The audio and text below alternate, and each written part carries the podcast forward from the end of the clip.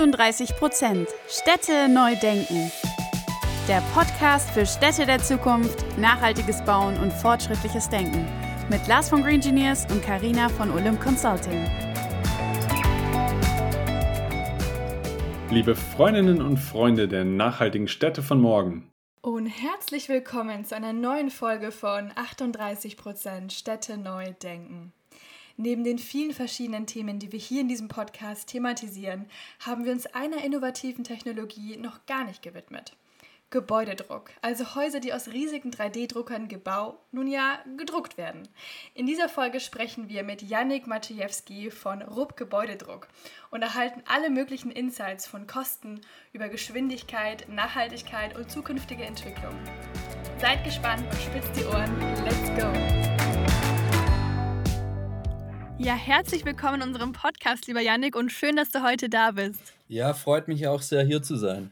Herzlich willkommen auch von meiner Seite. Stell dich doch mal kurz vor, wer bist du und was macht RUB Gebäudetechnik? Ähm, ja, also ich bin der Geschäftsführer und Mitgründer der RUB Gebäudedruck GmbH. Und im Endeffekt sind wir die erste Bauunternehmung, die sich ähm, komplett auf 3D-Druck spezialisieren möchte und diese auch als ähm, schlüsselfertige Gebäude auf dem Markt anbietet. Ich persönlich bin vom Hintergrund ähm, Bauingenieur und habe mich auf die, ähm, auf die ähm, Sparten Innovation und Technologiemanagement spezialisiert im Studium. Ja, und jetzt seit 1.1. bei der RUB Gebäudedruck der Geschäftsführer. Jetzt gibt es die RUP-Gruppe ja schon seit über 25 Jahren und ihr habt jetzt diesen Change oder auch diese Erweiterung, kann man sagen, zum Betondruck gewagt. Ähm, vielleicht kannst du mal so ein bisschen erzählen, wie kam es denn dazu und wie lange macht ihr das jetzt bereits schon?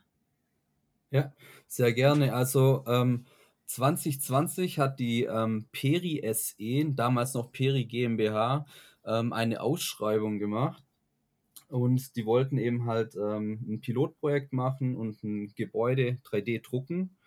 Und da hat sich eben die Michael Rupp Bauunternehmung, das ist die, die Rupp-Sparte, die sich im Endeffekt ein traditionelles Maurergeschäft ähm, darstellt, hat sich darauf beworben. Und ja, dann hat es sich so ergeben. Also dann wurde 2021 das größte Mehrfamilienhaus in Europa gedruckt in Zusammenarbeit mit der Peri SE davor gegliedert ähm, waren ungefähr anderthalb Jahre Forschung und Zusammenarbeit, Planung gemeinsam und so hat es sich eigentlich ähm, Stück für Stück ähm, ähm herauskristallisiert, dass das auch ein Thema für die RUP-Gruppe sein wird. Und man hat sich dazu entschieden, dass man ähm, diese automatisierte Bautechnik vorantreiben möchte, also wirklich auch aktiv. Nicht nur sozusagen ähm, wartet, bis man die Möglichkeit hat, bei so Projekten dabei zu sein, sondern jetzt wirklich auch aktiv selber Innovation zu kreieren und zukünftig diese automatisierte Bauweise voranzutreiben. Damit betreibt ihr ja absolute Pioniersarbeit, das 3D-Drucken von Häusern, von Gebäuden. Nimm uns doch mit, was waren da die Herausforderungen, die ihr hier beim Betondruck überhaupt habt oder die auch allgemein da existieren als Herausforderungen? Ja, ich sag, ich sag mal so, ähm, Deutschland ist natürlich ein sehr bürokratisches Land, was seine guten Seiten und aber auch seine teilweise ähm, aufwendigeren Seiten hat. Ähm, die größte Herausforderung war es tatsächlich, ähm, eine Zulassung zu erwirken für die Pilotprojekte am Anfang. Und ähm, man muss sich so vorstellen, dass man Lagen aufeinander drucken kann per se. Das ist jetzt nicht wirklich ähm, das Schwierigste. Aber dass dieses so technisch über den gesamten Prozess, einen Bauprozess über mehrere Tage, mehrere Wochen so stabil läuft, dass ich ähm, gleich ähm, technische Anforderungen an dem Material habe. Ähm, das war eine, eine, eine, sehr, sehr große Herausforderung. Und das dann zusätzlich dann im Laborsetting nachzuweisen mit Prüfiterationen etc., damit am Schluss dann die Baubehörde auch ihren Stempel drunter setzen kann. Das, das war ähm, die, die, die Challenge eigentlich im, im Ganzen. Okay, spannend. Ähm, wie kann man denn jetzt konkret mit euch zusammenarbeiten? Also wie ist euer Geschäftsmodell aufgebaut? Druckt ihr wirklich eigene Gebäude? Kann man euch beauftragen, das zu übernehmen? Oder vermietet ihr zum Beispiel auch eure ähm, ja, Betondrucker? Mhm.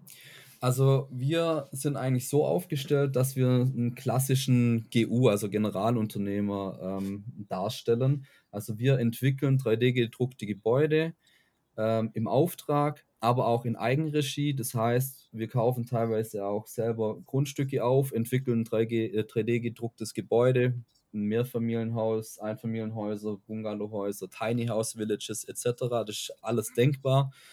Und dann drucken wir selber und wir machen in der Kooperation mit der Michael Rupp Bauunternehmung, machen wir auch den kompletten Innenausbau. Ähm, den Drucker vermieten, das tun wir nicht. Also wir haben kein Mietgeschäft, sondern wir sind im Endeffekt ähm, dafür zuständig, ähm, das Gebäude in einer automatisierten Bauweise zu errichten. Und ähm, ich sage mal, neben dieser, diesem Standardgeschäft, was wir machen, haben wir schon auch das Ziel, und da arbeiten wir gerade ganz, ganz ähm, ähm, stark dran, auch ähm, Technologieführer zu werden. Also von dieser, ich sag mal, Baufirma raus, auch als ähm, Technologieentwickler ähm, zu werden. Das heißt, wir gehen auch stark dann in die Richtung Materialforschung rein, ähm, Technologieforschung etc. Und das ist ein ganz großer Teil meiner Aufgabe, sozusagen diese 25 Jahre alte Baufirma in Richtung Technologiefirma auch mitzuentwickeln. Aber grundsätzlich, unser Hauptstandbein ähm, ist der Bau und das ist auch die, die ähm, Erstellung eines Bauwerks. Jetzt ist Beton natürlich in aller Munde nicht immer unbedingt die nachhaltigste und klimafreundlichste Baustoffgruppe oder Baustoffart oder wie auch immer. Aber inwiefern kann denn der 3D-Druck jetzt mit Beton für die nachhaltige Stadtentwicklung von morgen wirken oder dazu beitragen? Und vielleicht, was macht eigentlich den Unterschied zwischen einem 3D-gedruckten Beton zu einem normalen Beton, beispielsweise mit viel Bewährungsstahl, aus? Mhm.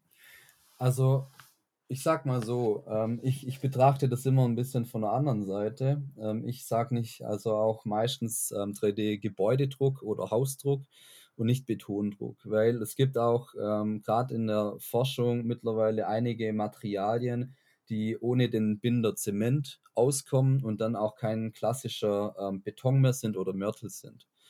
Ähm, der große Vorteil von zementgebundenen Materialien, wie beispielsweise Beton, ist einfach die, die ähm, technischen Eigenschaften. Und ähm, man tut sich Stand heute eben halt schwer, Zement im großen Stil zu ersetzen. Aus dem Grund ähm, ist eigentlich auch Beton hier in erster Linie der, der, das Druckmaterial oder auch ein Mörtel das Druckmaterial der ersten Wahl, zumindest Stand heute, einfach aus den technischen Aspekten heraus. Und es gibt auch kein anderes ähm, Baumaterial, das diese technischen Aspekte irgendwie ähm, allumfassend ersetzen könnte.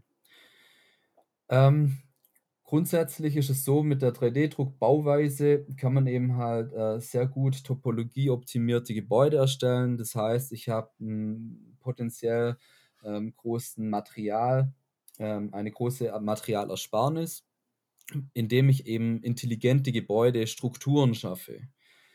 Das ist alles, sage ich mal, noch ein bisschen auch in den Kinderschuhen und ähm, ähm, aber das Potenzial ist immens, also dass eben halt durch eine intelligente 3D-Druckbauweise ähm, ziemlich viel Baumaterialien eingespart werden. Das heißt, ich äh, benutze zwar ein zementgebundenes Druckmaterial, aber im Vergleich beispielsweise zu einem Ziegelbau oder Holzbau deutlich weniger Material in der Gesamtmasse.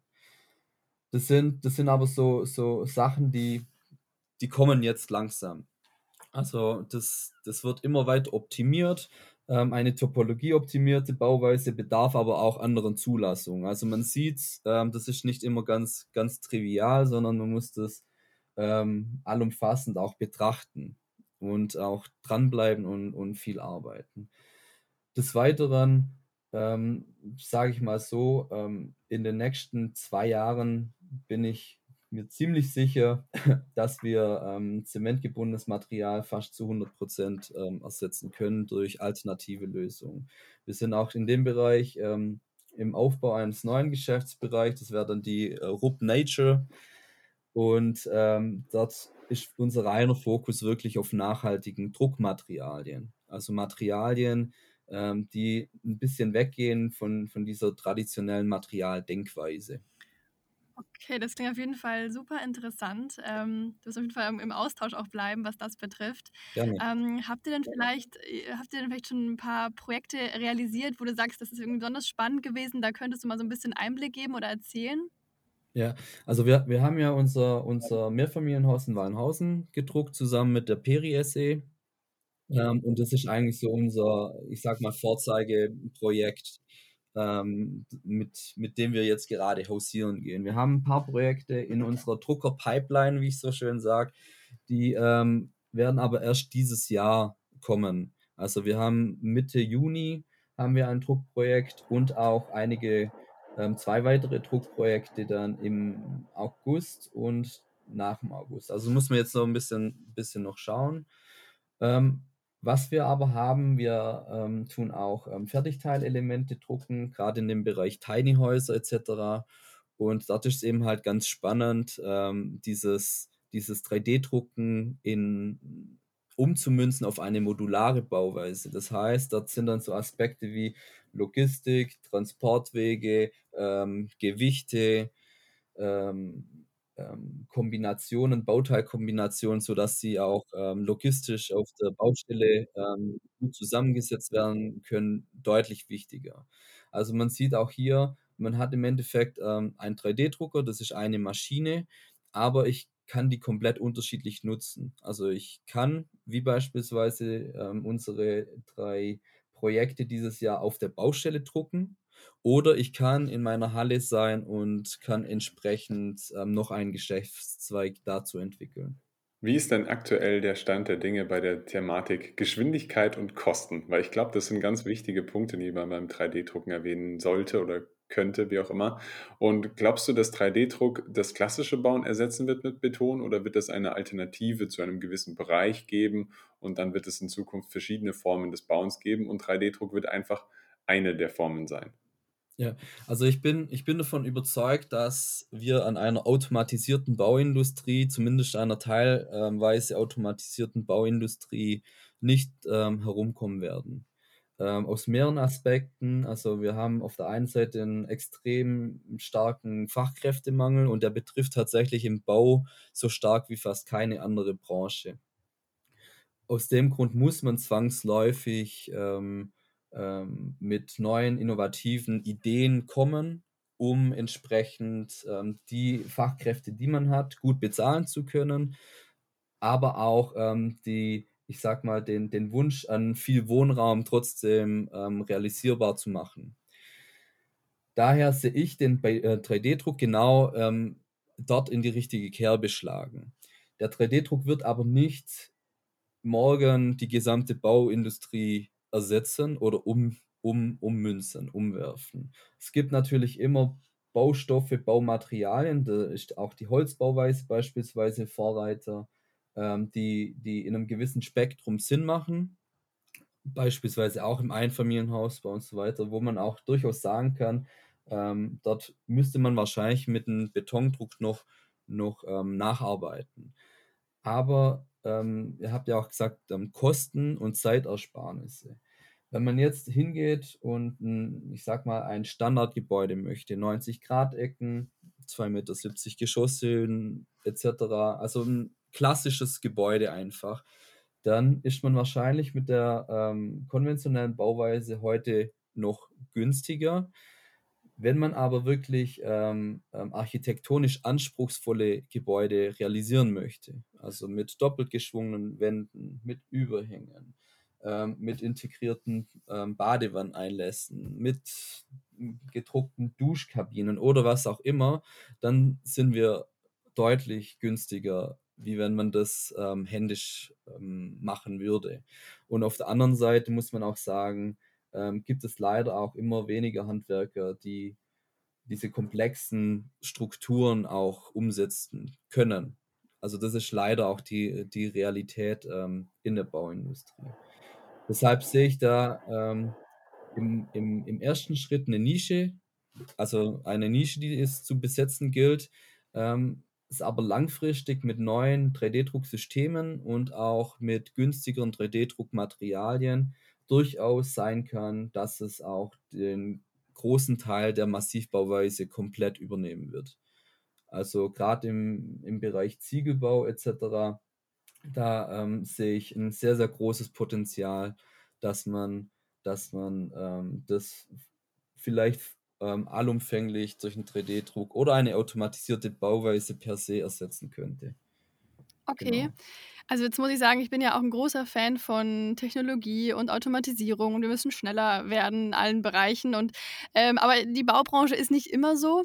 Vielleicht kannst du ja mal so ein bisschen so einen Eindruck geben, wie war denn die Resonanz, äh, als ihr auch mehr in die Öffentlichkeit damit gegangen seid? Gab es nur irgendwie Begeisterung und Neugier oder habt ihr da auch irgendwie Gegenwind und Skepsis erlebt? Wie war das so? Ja, also ich meine, ähm, Skepsis gibt es natürlich, wenn man sich im Innovationsbereich aufhält, eigentlich grundsätzlich immer. Wenn es die nicht gibt, dann macht man wahrscheinlich seinen Job nicht richtig, weil alles, was, was bereits bekannt ist und ähm, was, was einfach die Menschen, was den Menschen vertraut ist, ähm, weckt ja keine Skepsis hervor. Ähm, deshalb ja, also Grund, also die Grundresonanz, die war eigentlich durchweg positiv. Es gibt aber natürlich auch immer die kritischen Stimmen. Also das heißt, als ich angefangen habe mit der, ähm, mit der 3D-Druck-Thematik an sich, war immer die, die, die, die, die Resonanz eigentlich, ja, ja, ihr druckt ein Gebäude, aber das macht ihr vielleicht in zehn Jahren.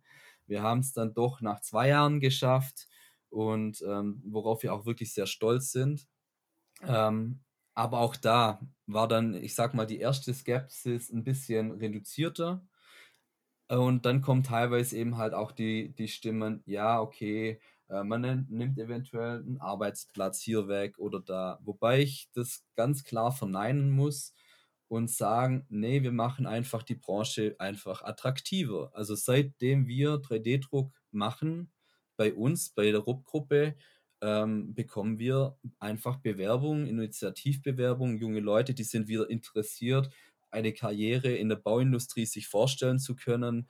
Und ähm, das zeigt mir einfach, dass wir genau auf dem richtigen Weg sind, weil wir es eben halt schaffen, durch eine ähm, Verbesserung der auch der Arbeitsbedingungen den Beruf per se, ich nenne es jetzt einfach mal ähm, so ähm, Betonmechatroniker vielleicht zukünftig ähm, auch wirklich ähm, neue Berufsfelder zu schaffen und dadurch auch der Baubranche an sich vielleicht ein besseres Zukunftspotenzial zu schaffen. Einfach durch eine höhere Attraktivität der Arbeit.